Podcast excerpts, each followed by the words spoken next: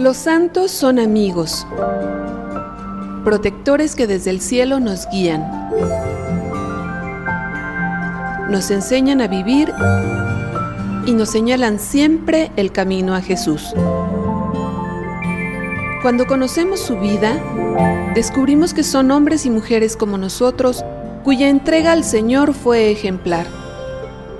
Saber de su existencia y su legado nos ayuda a caminar y descubrir en nosotros el deseo de amar y seguir a Cristo. Escucha Misión Ser Santos, todos los lunes a las 3 de la tarde, por MG Radio Misionera.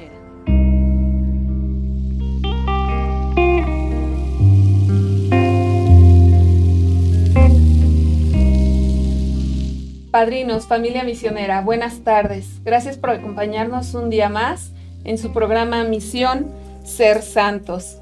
¿Qué es ser santos para ustedes? Padrinos, pónganse en contacto con nosotros, coméntenos qué creen que es ser santos, qué significa ser santos. Ser santos es buscar la voluntad de Dios en nuestra vida. Para eso nacimos, para ser santos.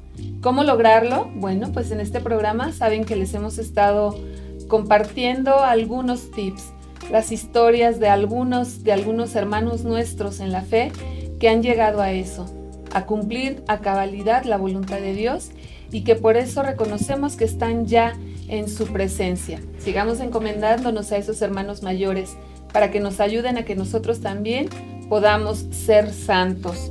Soy su servidora Rosa María Becerril misionera laica asociada a Misioneros de Guadalupe. Y pues hoy estoy muy contenta porque me acompaña en este programa un diácono, nuestro diácono Marcos Iván Aguirre Segura. Marcos, hace dos meses recibiste el, el orden del diaconado, el sacramento. ¿Cómo estás? Platícanos, platícanos un poco de lo que sigue en tu vida. Hola Rosy, este, pues sí, como dices, eh, ya más o menos dos meses de, este suceso, este, estoy emocionado, estoy contento, eh, ha sido una experiencia pues diferente, este, se han presentado oportunidades este, de diferente tipo, por ejemplo, este, ya, me, ya me han dejado en, cuando vamos a hacer la promoción de la revista Almas, los mismos padres pues ya me dicen que les apoye con una celebración de la palabra o cuestiones más, específicas dentro de, de, de, la, de las celebraciones. Este, y pues también emocionado porque pues ya mero me llega la visa para partir a Mozambique. Ándate, nos vas a Mozambique, a la misión de Mozambique. Sí. ¿Qué, ¿Qué, esperas, Marcos, de, de, este envío? Yo sé que es tu primer envío, tu primer salida a misión fuera del país. ¿Qué esperas? ¿Qué te dice tu corazón? ¿Cuál es tu expectativa? ¿Qué le pides a Dios? Platícanos. Pues primeramente, pues paciencia, porque pues es un lugar este, diferente. Eh, es como dices, es la primera vez que voy a salir. Entonces, pues, este, pues estoy en ceros, ahora sí. Este, sí he estudiado un poco del portugués, pero eh, no es lo mismo estar aquí en México que se habla el, el español 100% a que estar ya en, un país en donde pues no hablan tu idioma, no, no conoces la cultura, no nada, y pues sí da un poco de nervios, pero pues eh, con la esperanza de, llegar y pues encontrarme algo nuevo ya. Sí, sin duda, y también con toda tu confianza, ¿no, Marcos? ¿Y cuántos años esperaste para ser enviado? ¿Cuánto tiempo tiene que entraste al seminario? Platícanos. Pues entré en el 2010, eh, ya eso es, es, desde hace 13 años. 13 años. Entonces, este, pues sí, es un, se escucha fácil y pues los años van pasando. Estos dos últimos años que estuve estudiando la teología se me pasaron rapidísimo. Eh, y fue pues algo muy, padre porque pues este, no me lo esperaba que me dijeran que me iba a ir para allá, ya que durante eh, tres años seguidos estuve pidiendo ir a estudiar a, Kenia, pero pues me decían que no, entonces este envío no me lo esperaba. Y cuando llegaron a decirme que pues, me iba a Mozambique, pues fue, la, fue eh, una serie de, acontecimientos este, de pues entre miedos, entre eh, felicidad, pues todo pues, pero pues muy tranquilo en, ahorita, este, esperando pues el día para partir. Para ya irte. Sí, sí, sí. La misión tiene mucho de paciencia, ¿no? Nos enseña a ser pacientes. Nos ayuda a reconocer que de verdad quizás suene trillado, ¿no? Pero los tiempos de Dios son perfectos. Te conocí cuando llegué a la formación hace ocho años y estoy bien consciente de que de las primeras cosas que platicábamos, tú me decías que tu corazón amaba África, ¿no? Y me acuerdo mucho de esto que nos comentabas, de tu anhelo, de tu sueño por ir a Kenia, ¿no? Y mira, ahora, bueno, el buen Dios, conociéndote mejor que tú, esperó su tiempo y ahora vas como diácono a la misión de Mozambique. Pues que el buen Dios te siga dando todo lo que tú necesitas para seguir siendo reflejo de su presencia, ya a un paso del presbiterado. Bueno, pues sigue echando ganas, Marcos, como lo has hecho hasta ahora y que el buen Dios te dé los dones que ocupas y que nuestra buena Madre Santa María de Guadalupe pues también esté siempre a tu lado. Muchas gracias, Rosy. Así es. Pues bueno, vamos a, a empezar nuestro programa, ¿verdad? Hoy es el primer programa del mes de octubre el mes de las misiones, ¿no? Sí. Entonces, pues bueno, vamos a empezar con una oración a María, Reina de las Misiones. ¿Nos ayudas? Sí, claro que sí. Gracias. En nombre del Padre, del Hijo y del Espíritu Santo. Amén. María, Reina de las Misiones, soberana del mundo entero, Virgen purísima escogida entre millares. Mírame con ojos piadosos, postrado ante tus pies para implorar tu, maternal ternura tu auxilio eficaz en favor de millones de hombres y mujeres que no conocen a tu Hijo, a quienes Él nos ha enviado a proclamar la buena nueva. Están sumidos en la impiedad e idolatría y gimen y lloran envueltos en las guerras de la cultura de la muerte. Mira sus almas, sufren por no conocer al Dios verdadero. Madre mía, no conocen a Jesús, tu Hijo divino.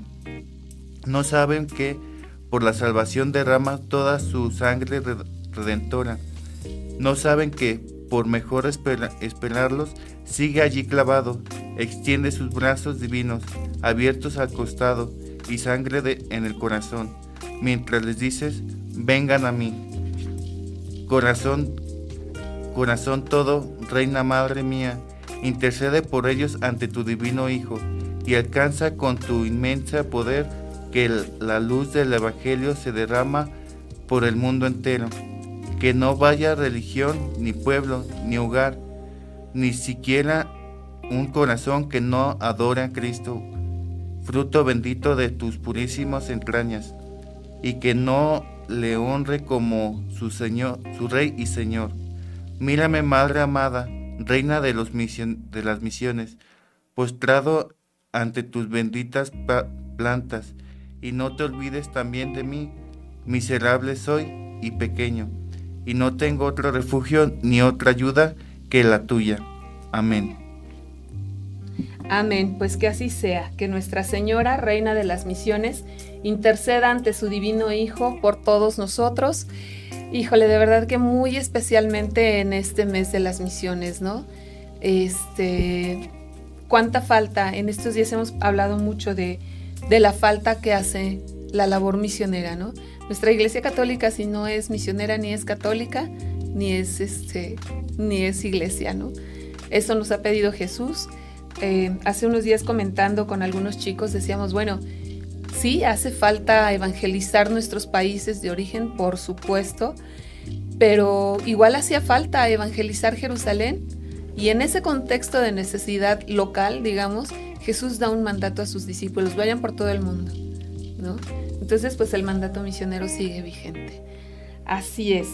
Pues bueno, Marcos, nuestro personaje de hoy es una santa que nos enseñó que el amor es el camino más rápido al cielo. Ya veremos quién es ella, ¿no? Muy querida, muy especial, ¿no? Este, pero antes pues vamos a ver algunos de los santos que celebramos hoy. Justo el día de hoy, no precisamente santos, ¿no? Pero que también están con nosotros y también nos acompañan y nos guían en ese camino a la santidad. Celebramos hoy a los ángeles custodios.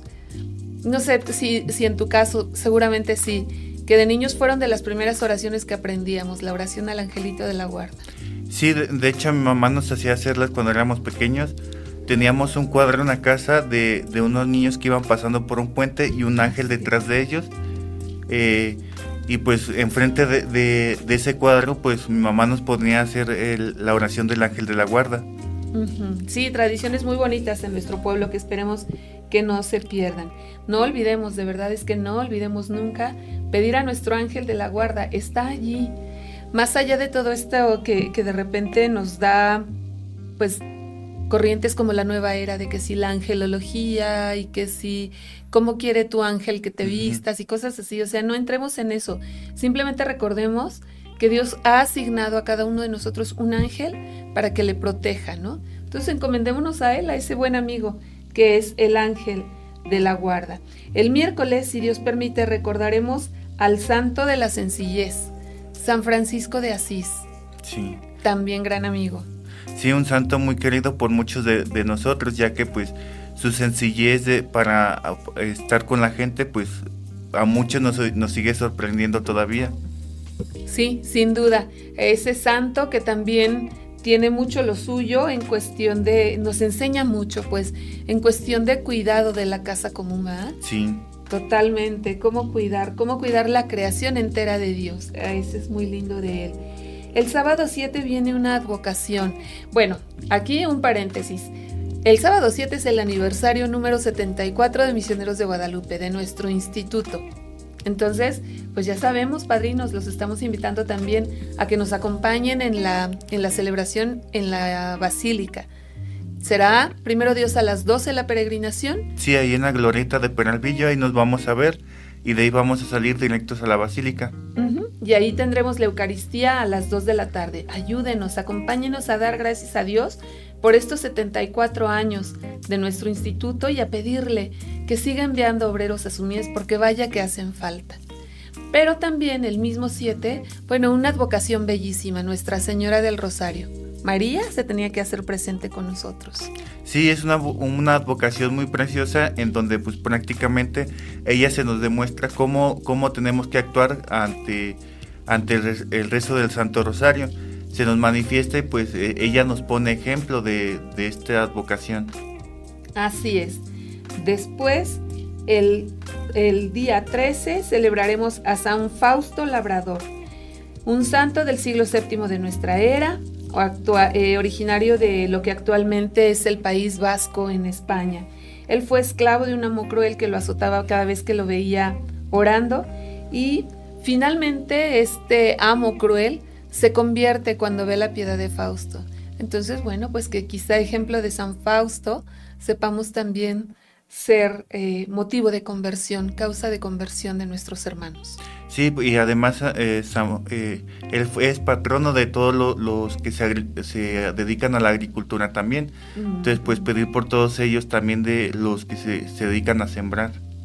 que, quienes ponen el alimento en nuestras mesas, ¿verdad? Junto con San Isidro Labrador, otro santo español muy conocido y muy querido. Pues bueno, retomando nuestro tema, hoy hablaremos de la santa pequeñita, del amor gigante.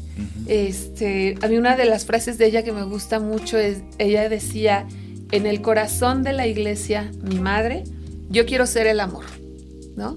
Entonces pues hablamos, ya saben, con esto ya saben que hablamos de Santa Teresita del Niño Jesús, Santa Teresa de Lisieux, como también se le conoce, ¿no? Patrona universal de las misiones, junto con San Francisco Javier. Y como habremos de ver en, su, en, este programa, pues es muy curioso, ¿no, Marcos? Que ella muere muy jovencita y nunca salió, entró a un convento, a un convento de clausura a los 15 años, muere a los 24 sin haber salido jamás de ese convento, vamos, a partir de que entró, y con todo y eso es patrona de las misiones. ¿Por qué? Bueno, pues eso les vamos a platicar también a nuestros padrinos, a quienes siguen este programa, después de este corte.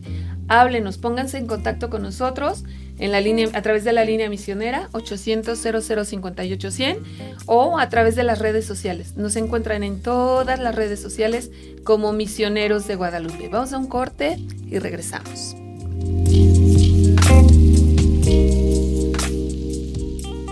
publicada de forma ininterrumpida hasta la fecha y conocida por millares de católicos en México, en cierto momento la revista Almas superó el medio millón de ejemplares impresos por mes.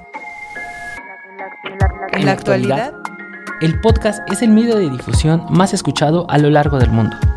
Llevar nuestros artículos a un formato plenamente auditivo es un gran paso en la historia de esta legendaria revista de divulgación.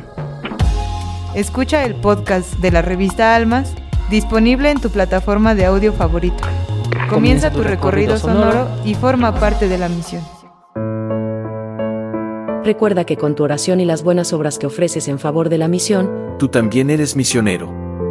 Y aunque la distancia nos separe, seguimos unidos en oración. Nuestro centro de contacto está disponible para ustedes. Llámanos desde cualquier parte de la República Mexicana al 800 005 De lunes a viernes de 8.30 de la mañana a 6 de la tarde. O contáctanos a través de nuestras redes sociales. Misioneros de Guadalupe. Misioneros al aire.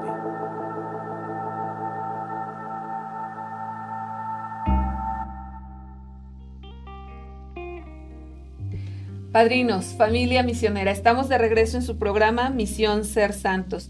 Gracias por acompañarnos en vivo en el programa. Por ahí está siguiéndonos Dani, Dani Bielma.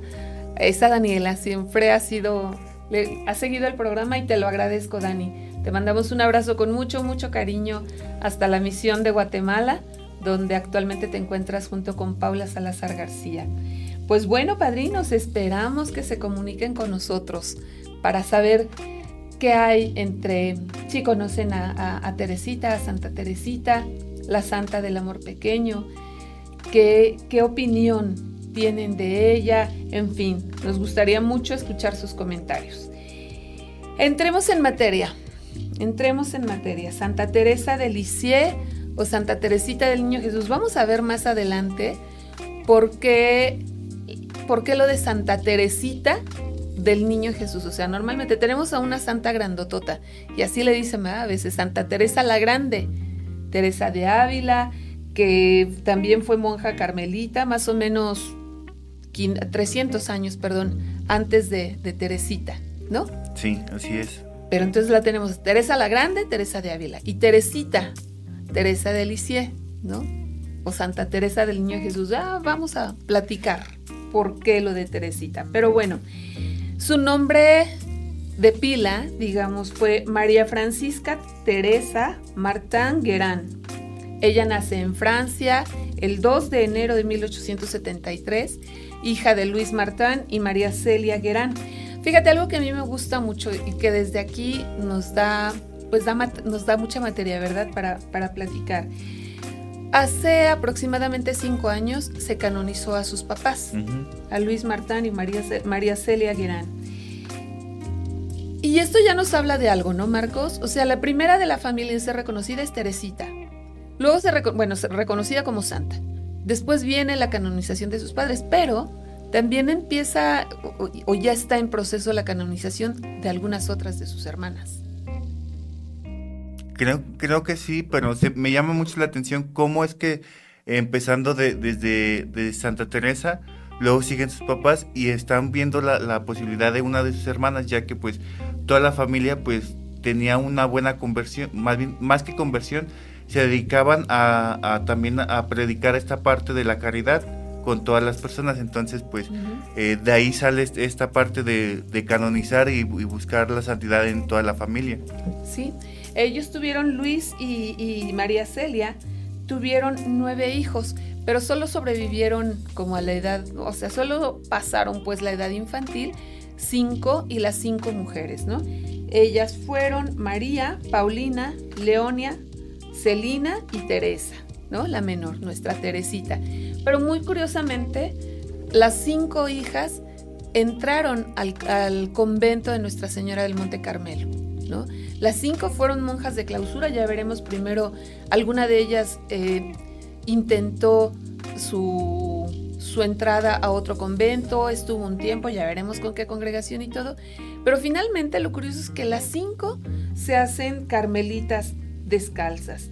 Eh, como bien nos dices, los Martán practicaban, o sea, no eran católicos de dientes para afuera, ¿no? eran practicantes. Ahora es muy común decir, oye, ¿eres católico? Pues sí, pero... Cuando me nace. Cuando me nace. Cuando, me, cuando quiero, entonces pues... Ahí se, en esta familia pues se demuestra todo lo contrario. Que no solamente es cuando le nace, sino que es eh, todo el tiempo y en diversas circunstancias. Siempre, ¿no? Fíjate, algo muy padre es que las niñas crecen viendo en sus padres dos grandes modelos de santidad, ¿no? Yo estoy convencida, Marcos, de que hablando de vocaciones, las vocaciones nacen en el seno de una familia. La mayor parte de las veces, ¿no? Quizá no siempre. Quizá de repente haya alguna, alguna, un caso diferente. Pero la mayor parte de las veces es por lo que vivimos en casa que nosotros buscamos como un servicio más profundo a nuestro Señor. Y sin duda, ahí sí estoy convencida, la santidad es algo que, que, que aprendemos a anhelar igual en casa, ¿no? Sí, de hecho, pues tiene que ver mucho también la cuestión familiar, no tanto este eh, la religión, sino cómo desde pequeño nos van educando nuestros papás. Yo recuerdo que desde pequeño, pues mi mamá nos llevaba a, misa, este, se llegaba el sábado y casi casi nos corría de la casa porque fuéramos al catecismo, este, eh, nos iba metiendo en, retiros y pues en diferentes actividades dentro de la iglesia, pero sin embargo fue un esfuerzo también de mi mamá. Conforme fuimos creciendo, pues cada quien fue agarrando su, su, rumbo, pero pues al fin de, cuentas, pues los, los, papás están ahí dentro de, la, dentro de la formación de cada uno de nosotros y pues nos van inculcando este, esta espinita de Dios también. Sí, sin duda. Así fue con Teresita y con sus hermanas. Uno de los, em, de los acontecimientos en la vida de Teresita que la dejó muy, muy marcada fue, que, fue la muerte de su madre. Celia Martán muere el 28 de agosto de 1877. Teresita tenía cuatro años a causa de un cáncer de mama. Ella tenía ya de tiempo atrás un problema, sufría muy fuertes dolores, pero no sabían de qué se trataba, sino que hasta 1800, perdón, sí, 1876, después de muchos años de estar con, la, con el dolor, se decide a buscar un diagnóstico y bueno, pues la tristeza fue que, que se le detecta cáncer de mama y muere el 28 de agosto de 1877. Evidentemente a una niña de cuatro años, querida, apapachada, hasta consentida, bueno, pues la muerte de su madre le impacta profundamente. Sí, de hecho sí, y una de las frases que ella, que ella tenía desde a partir de la muerte de su mamá decía, desde que mamá murió, mi alegría característica cambió completamente, ya que era tan viva, tan expansiva, me convertí en tímida y dulce, sensible al exceso. Entonces fue un cambio muy radical en, ella por la muerte de, de, su propia mamá. Entonces el pilar que la, que la tenía, que la sostenía, pues al morir pues cambia toda su estructura, todo de ella, entonces pues sí se ve ese, ese cambio, se ve esa estructura que su mamá le acompañaba en todos los aspectos, entonces pues sí le afectó mucho en, en su niñez. Sí, sí, sí, sí. Uno pensaría que quizá no se a esa edad, a los cuatro años, no se tiene como mucha conciencia de las pérdidas, pero sí, para Teresita, bueno, se tiene más conciencia de la que pudiéramos imaginar. Y Teresita lo relata así como tú dices, ¿no? Afortunadamente estaban sus hermanas y una de ellas, Paulina, eh, se hizo cargo de Teresita, casi casi como si hubiera sido una segunda madre para ella, ¿no? Sí, así es. Sí, pues eh, ella pues al, al tomarle el lugar como de, de su mamá, pues Santa Teresa la tomó como, como su, su, segunda madre y pues fue avanzando junto con ella para poder subsistir en, esa edad tan corta, en donde pues una madre pues sí es muy necesaria. Sí, por supuesto.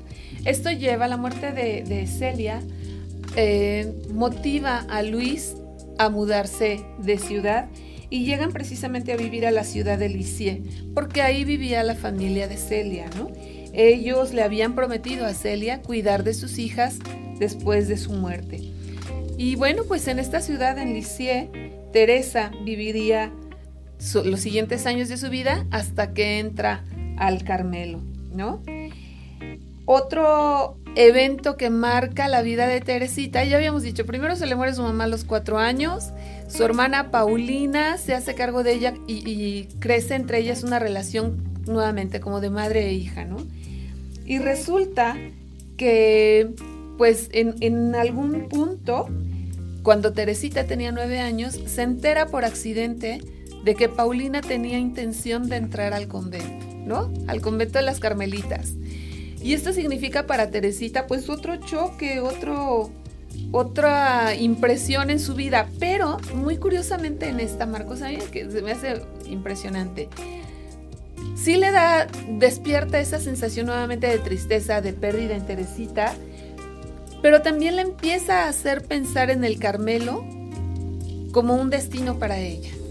Sí, pues este, al ver a, su hermana que pues eh, entra, es, decide estar con, con las Carmelitas, entonces, pues ella empieza a buscar esta parte también, empezar a, buscar esta relación también con Dios, una relación pues más íntima, más, concreta, y pues lo va encontrando de, tal forma que, pues, al igual que su hermana, entrando en, eh, con las carmelitas este, al convento.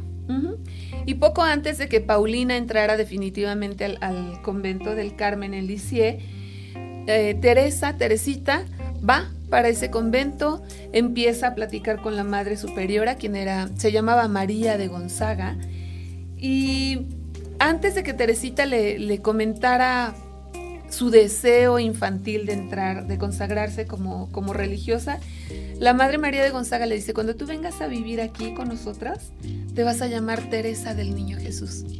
Teresita no le había hecho nada a la, a la hermana. Y la hermana, pues quizás, si tú quieres, hasta como en un juego, ¿no? ¿Qué madre, qué hermana, qué religiosa conoces que, viendo a una niña no le diga, oye, ¿no quieres entrar a mi convento? No, sí, sí, vamos, yo, yo quiero ir. Empiezan a, decir, este, por ejemplo, yo uno de mis sobrinos le, lo, he invitado igual y me dice que sí, que sí va. Y pues igual, muchas veces pues es la, la, inquietud en el primer momento, pero pues ya se, se pasa. Y en el caso de, de, ella, pues me imagino que fue similar. La hermana pues nunca pensó que iba a entrar al al convento junto con ella, pero pues este fue llevando un, proceso ella para ingresar sin que su hermana se diera cuenta. Sí, sí, sí, sí. Y luego de eso, bueno, pues ahí ya queda como esta, un poquito esta, esta llamadita de atención, ¿no? En el sentido de que alguien más le dice, Teresa venía madurando en su corazón esta opción, este deseo de, ser religiosa, de, de clausura, y ella siente que con las palabras de, la Madre María de Gonzaga, Dios está como dándole su consentimiento y diciéndole sí, sí es por aquí, ¿no? Unos meses después de esto, en octubre de 1882, Paulina entra al convento. Ahí ya ella, este, pues Teresita otra vez se despide de su hermana y muy curiosamente, dos años después, casi dos años después, en mayo de 84, la hermana mayor María eh, entra también al Carmelo, al mismo convento donde ya estaba Paulina. Entonces ya tenemos a Paulina primero y a María después, ¿sale? Seguimos caminando. Llega la Navidad de 1886, donde Teresita tiene un encuentro muy especial con el niño Jesús, ¿no? Ella dice que, que en esa noche recibe una revelación por parte del niño Jesús, que se presenta ante ella así, como niño, débil y sufriente por su amor, por el amor de Teresita, a fin de que Teresita se hiciera fuerte y valiente. ¿no? Así se le presenta a Teresita. Ella dice que es en esa noche, en ese encuentro con el niño Jesús, cuando ella recobra la fortaleza que había perdido a la muerte de su madre. Sí, pues también ahí se ve la revelación de, la Madre Superiora cuando le dijo que se tenía que llamar este, Teresa del Niño Jesús. Entonces ahí se ve este, eh, la predicción de la, de la Madre Superiora a lo, que se, a lo que se venía también. Sí, sí, sí, sí. Quizá, quizá Dios iba poco a poco así instilando en el corazón de Teresita, como lo hizo con el de la Superiora, un poquito de lo que habría de venir, ¿no? Y entonces el niño Jesús se le revela a Teresita y bueno, con esto ella siente reafirmarse su llamado, reafirmar su llamado a la vida consagrada. Y también eh, es en esta etapa cuando ella oye hablar de un hombre, ella empieza como mucho a trabajar en la parte de orar por los demás, ¿no? Así tan pequeñita decía, bueno, ¿qué puedo hacer? No puedo hacer grandes cosas, bueno, pero puedo orar por los demás. Ella oye hablar de un hombre que había sido condenado a, muerte en París, Enrique Prancini. Él había asesinado a varias mujeres y muy curiosamente la niña Teresita decide adoptarlo espiritualmente, ¿no? Y entonces empieza a orar por él, empieza a ofrecer sacrificios por él, le pide a una de sus hermanas que anote misas por la conversión de este hombre, de Enrique Prancini, y se dedica, empieza a orar, a orar, a orar por él. Eh, él fue ejecutado el 31 de agosto de 1887 y Teresita se entera más adelante de que si bien no pidió que, le, que fuera asistido por algún sacerdote, vamos, no, perdió, no pidió, ah, perdón, no pidió la confesión, sí pide un crucifijo, antes de llegar a la guillotina, pide un crucifijo para besarlo y con eso Teresita siente que, que finalmente su corazón se convirtió, ¿no? Sí, pues eh, fue una etapa para ella muy, muy, fuerte, ya que pues su dirigido espiritual pues lo iba a perder eh, entonces, pues, el ver este cambio de, tan drástico que tenía a través del crucifijo, entonces eh, ella siente este, esta parte y siente ella también un consuelo porque dice, bueno, pues ya pasó por, por mucho, un proceso de conversión también, y pues ahora le, llega la muerte y pues antes de, ver lo del crucifijo y no ver que él fue asistido por un sacerdote, tanto para la confesión, los óleos y todo, entonces pues al ver el crucifijo frente a él, pues piensa que ya está mucho mejor. Sí, sí, sí, sí. Ella siente el consuelo de que sus súplicas habían sido escuchadas cuando se entera de esta parte. Y ahí, una vez más, se reafirma la intención de Teresita de ingresar a la vida religiosa. Pero estaba muy chiquilla, estaba muy chiquilla, ¿no? Eh, en enero, el 1 de enero de 1888, este, ella ya había pedido, para esa fecha, cuando ella cumple 15 años, ella ya había pedido a la superior, a la Madre María de Gonzaga, que la admitiese en el convento. Sería la tercera hija de Luis y Celia que ingresara al mismo convento. Y el 1 de enero de 1888 recibe una carta de la, superiora diciéndole que el obispo este, permite su ingreso. Después de batallar mucho, Marcos, mucho, mucho tote, porque canónicamente no podían entrar tan pequeñas se habían dado algunas experiencias en el sentido que las admitían muy pequeñitas a, su ingreso, a la formación y todo esto, y a la mera salían, ¿no? Y salían quizá pues hasta decepcionadas porque se daban cuenta que no era lo suyo, que se habían precipitado. Entonces los sacerdotes del mismo obispo de la región, cuidando esto de, como de no, de no lastimar el corazón de las niñas precipitando etapas, no permitían que se entrara tan pequeña. Teresita movió cielo y tierra, de plano le hizo que su papá la llevara en peregrinación, bueno, se unieran a una peregrinación a Roma, se planta ante el mismo papa en Roma pidiéndole al papa, con el papa León XIII, pidiéndole que le permitiera entrar a un convento a esa edad. El papa no le dice que sí ni le dice que no, Él nada más dice, bueno, mijita, pues vamos a ver, si es tu vocación vas a entrar. ¿No? Pero no se compromete. Y la Teresita pues se decepciona, ¿no? Porque dice, ay, no es que fui hasta allá y nada. Se decepciona como del viaje, pero no de su vocación.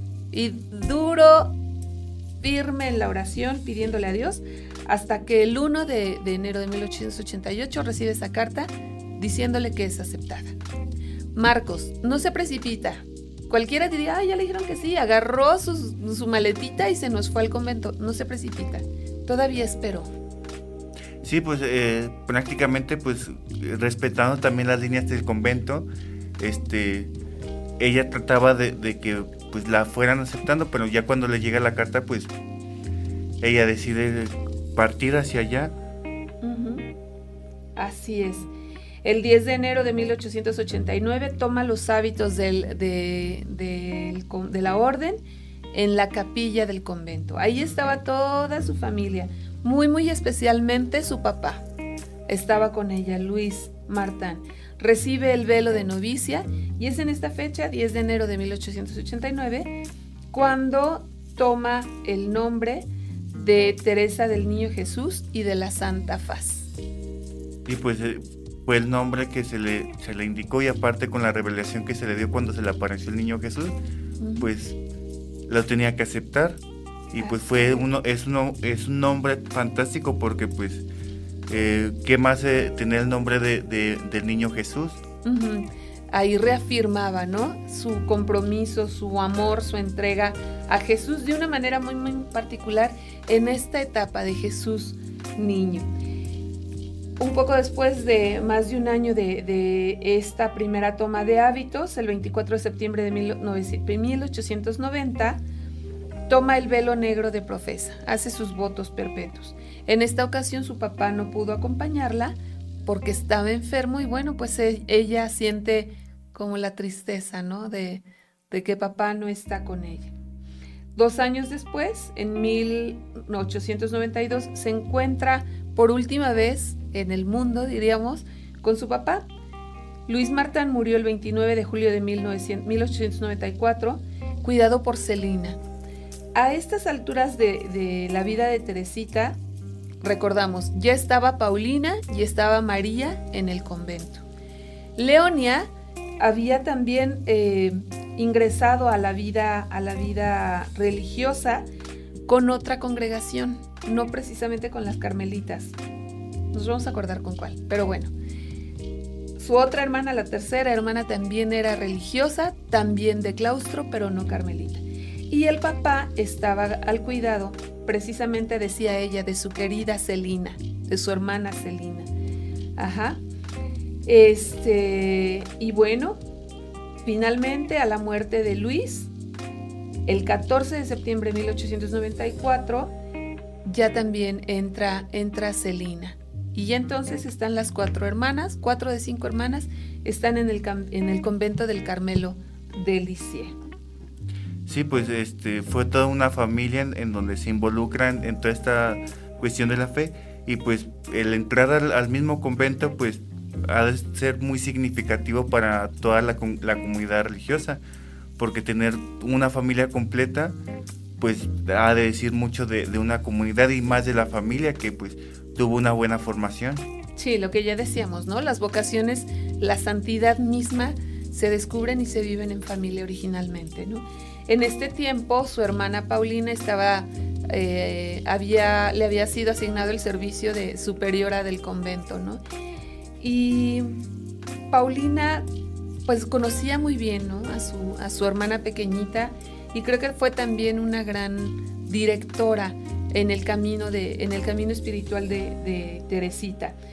Eh, ella tenía como la intención, el deseo de ser una gran, gran santa, pero se da cuenta poco a poco de que no es capaz, ella dice que no era capaz como de hacer grandes cosas, sigue orándolo y leyendo, fíjate que algo que tenía, que me llamó mucho la atención, normalmente en, en esa época, aún en los conventos, se prefería leer, hacer reflexiones vamos, leer las reflexiones sobre la escritura, no directamente la Sagrada Escritura. Y Teresita no, un poquito como fuera de su época, digamos, avanzada su época, ella buscaba mucho la fuente misma, ¿no? O sea, leer las Sagradas Escrituras. Y en el libro de Isaías ella encuentra una respuesta que siente animarla. Dice eh, la cita de Isaías 66, capítulo 66, versos 12 y 13. Ustedes serán como niños de pecho, llevados en brazos y acariciados sobre las rodillas. Como un hijo a quien consuela su madre, así yo los consolaré a ustedes. Y entonces Teresita encuentra lo que ella llama su caminito a la santidad, ¿no? Que es pues otro de los grandes momentos en la vida de Teresita, encontrar cómo llegar a, lo que Dios le pedía, que era ser santa, ¿no? Bueno, a lo que se pedían mutuamente, ella a Dios y Dios a ella, que fuera santa. Entonces Teresita, que había soñado con ser una, quizá una santa heroica, ella tenía mucho por modelo a Santa Juana de Arco, imagínate, ¿no?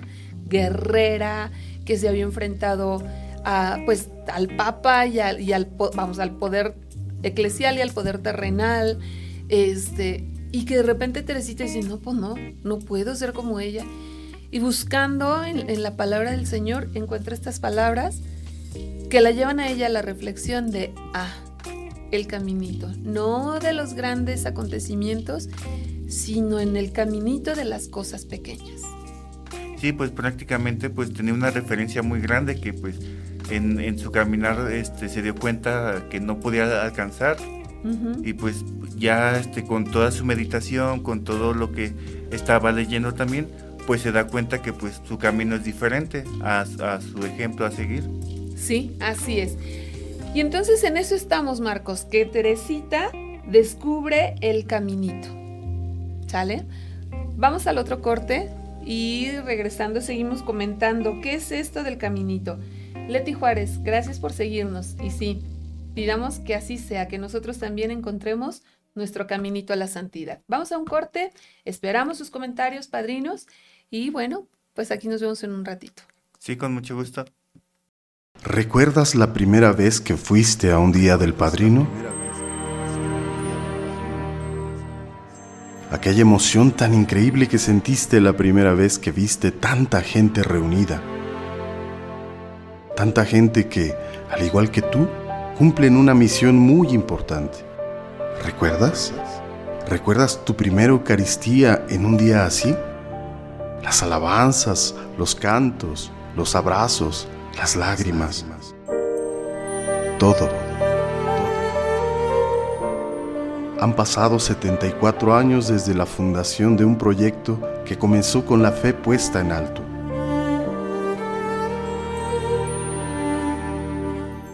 ...74 años de una labor evangelizadora única y global. Misioneros de Guadalupe celebra el Día del Padrino 2023 evocando a la estrella de la evangelización, aquella misma luz que iluminó los caminos de tantos padrinos y madrinas que han hecho esto posible. Día del Padrino, 15 de octubre 2023. Ven y celebra con nosotros 74 años de historia.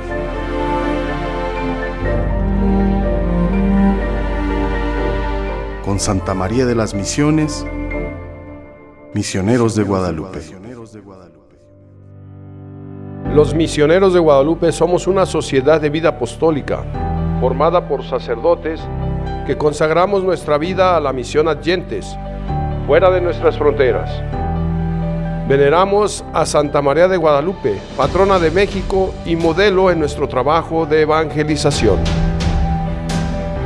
Reconocemos como autoridad suprema al Papa, quien a través del Dicasterio para la Evangelización nos guía y nos confía los lugares a donde hemos de ir.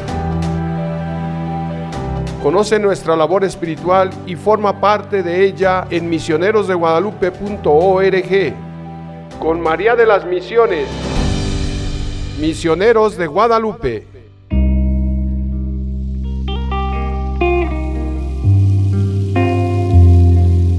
Estamos de regreso en el programa, en su programa Misión Ser Santos. Gracias, padrinos, por seguirnos acompañando. Gracias por, por estar con nosotros en este programa.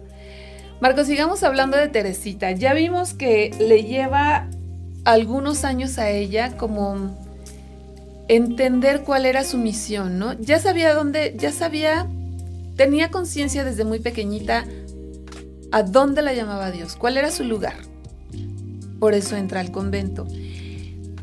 Pero le costó trabajo de alguna forma como reconocer su misión, ¿no? Yo creo que y es algo que a veces nos pasa, ¿no? Que a lo mejor si un señor, ya, aquí estoy, ahora dime como para qué me quieres, ¿no?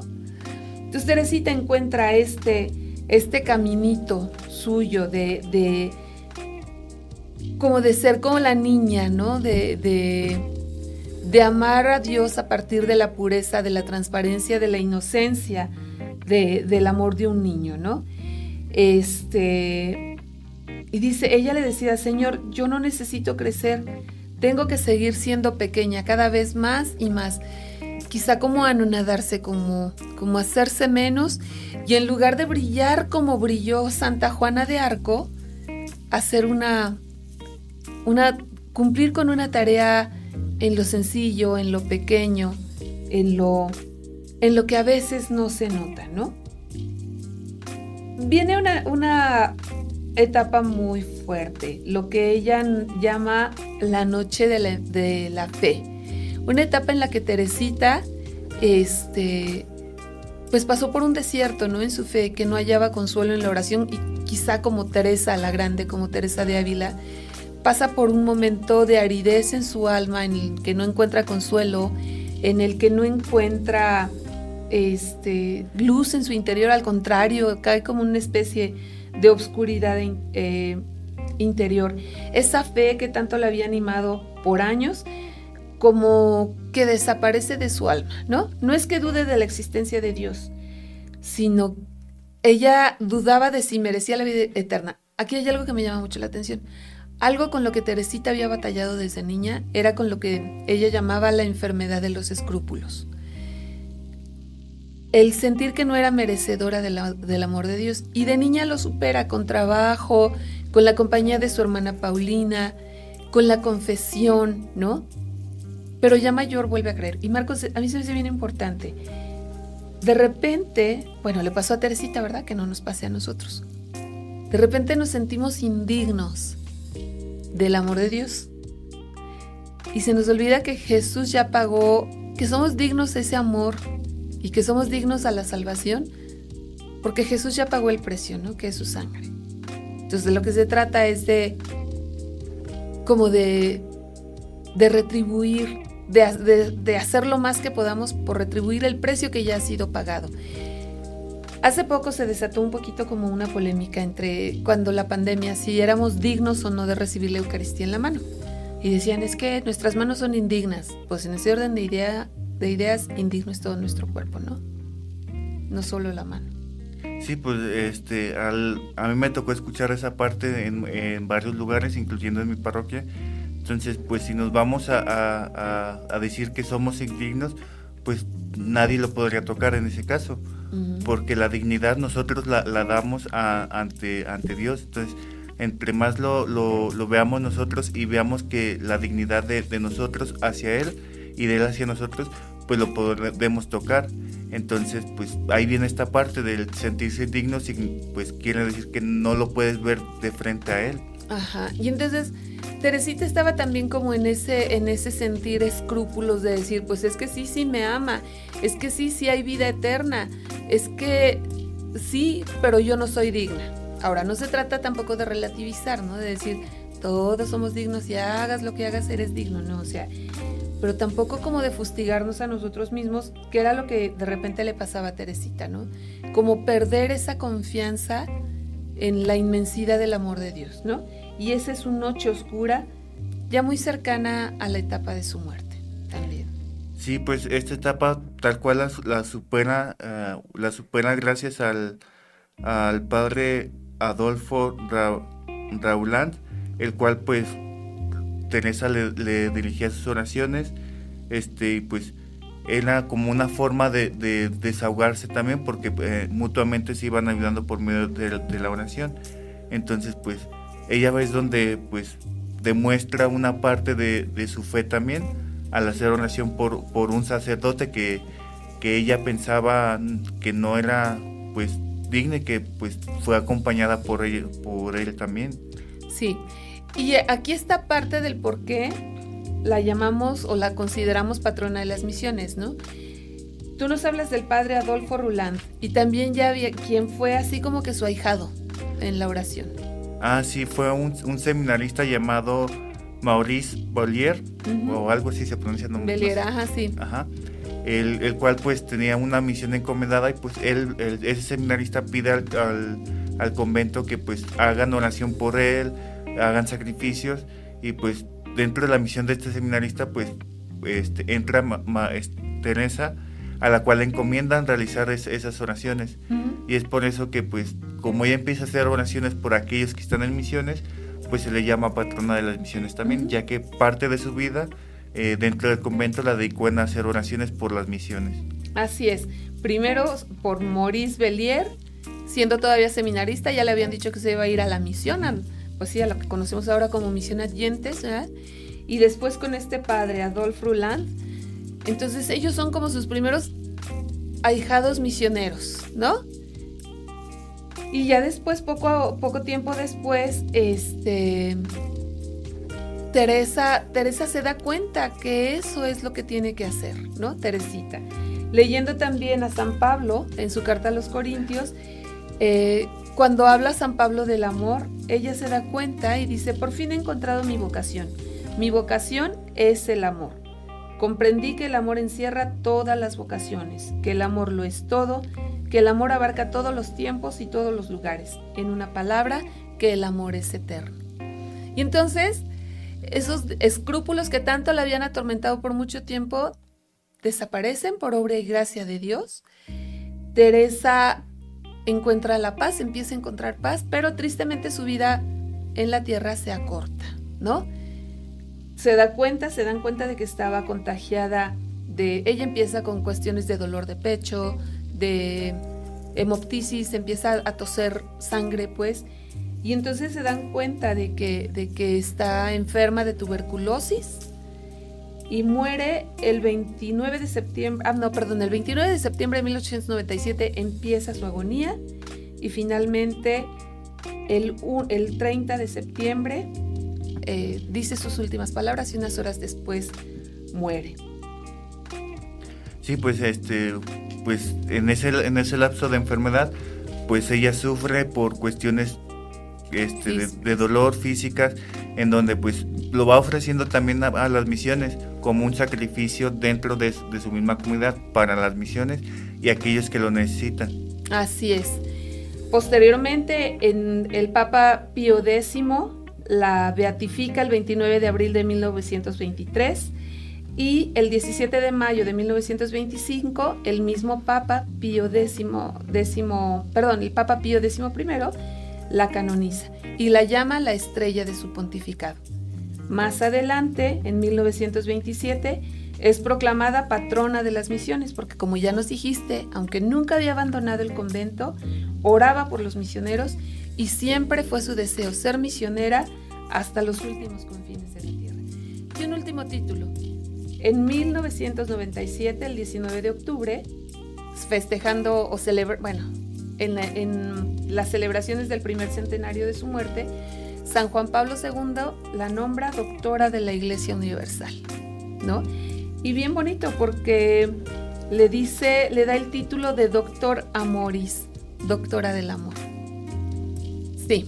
Sí, pues fue este, prácticamente su entrega y pues toda esta cuestión del amor que ella este, empezó a sentir, eh, la falta de amor de Dios hacia ella, que ella eh, empezó a sentir, pero cambia toda su estructura cuando empieza a sentir de nuevo el amor de Dios a través de estas personas que empieza a orar. Entonces, ella en sus memorias este, plasma esa parte de, de que gracias al amor puede continuar, puede seguir y sin importar la enfermedad y es por eso que se le da ese título. Así es, hace del amor su vocación. La doctora la doctora Morris, doctora del amor. Esta es nuestra santa de hoy, ¿no? Esta es la santa patrona de los misioneros, de nosotros como misioneros también. Y pues, ¿qué te deja, Marcos? ¿Qué te deja, Teresita? ¿Cuál es la enseñanza que te deja? ¿Alguna? Pues más que nada la enseñanza más significativa que puedo tomar de ella es la oración. Una oración profunda hacia el más necesitado y hacia aquellas personas que van a entregar su vida a las misiones. Eh, aunque sea este, dentro del país o fuera del país, pero orar por esas personas en específicas que dedican su vida y dan su vida por aquellas personas que los necesitan. Así es, y pues invitar a nuestros padrinos, a la familia de misioneros de Guadalupe, a que continúen orando por las misiones, especialmente en este mes misionero, ¿cierto? Sí, pues es un mes muy significativo para nosotros también, ya que pues festejamos también nuestro aniversario de, de de ser fundados. Entonces, pues eh, también a ustedes les pedimos oraciones por nosotros y cuenten con nuestras oraciones también.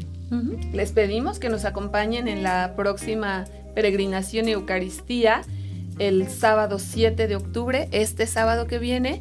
Y luego acuérdense, tenemos el Día del Padrino, el 15 de octubre aquí en el Seminario de Misiones. Ojalá nos acompañen y vamos a seguir juntos orándole a la buena Teresita, pidiéndole por los, por los misioneros. Y vamos a terminar nuestro programa. Marcos, te pido que nos ayudes con una oración de Santa Teresita por los futuros sacerdotes misioneros. Con mucho gusto. Divino Jesús, escucha la oración que te dirijo por aquel que quiere ser tu misionero. Protege los medios de los peligros del, del mundo. Hazle sentir siempre más la nada y la venida de las cosas pasajeras y la felicidad de saberlas, desprecia, de saberlas despreciadas por tu amor. Que su sublime apostolado se ejercite desde ahora sobre las personas que, la, que lo rodean y que Él sea un apóstol digno de su sagrado corazón. Oh María Dulce, Reina del, del Carmelo, a ti te confío el alma del futuro sacerdotal, del cual yo soy hermana pequeña e indigna. Dígnate enseñarle desde este momento el amor con el que tú tocabas y cubrías el divino niño Jesús, para que así él pueda un día subir al santo altar llevando en sus manos el Rey de los cielos. Te pido también que le des amparo bajo tu manto virginal hasta el momento feliz en que, abandonado ante, ante valle de lágrimas, pueda contemplar tu, tu esplendor y gozar para toda la eternidad de los frutos de su gloriosa apostolado. Amén. Amén.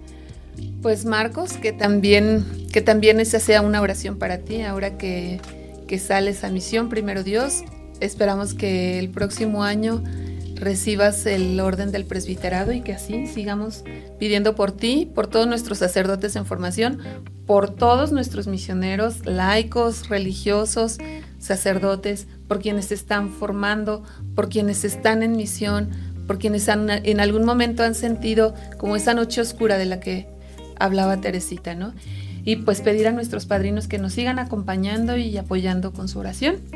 Muchas gracias, amigo. Gracias por acompañarnos en este programa. No, gracias por la invitación. Es un placer estar aquí también, acompañándote.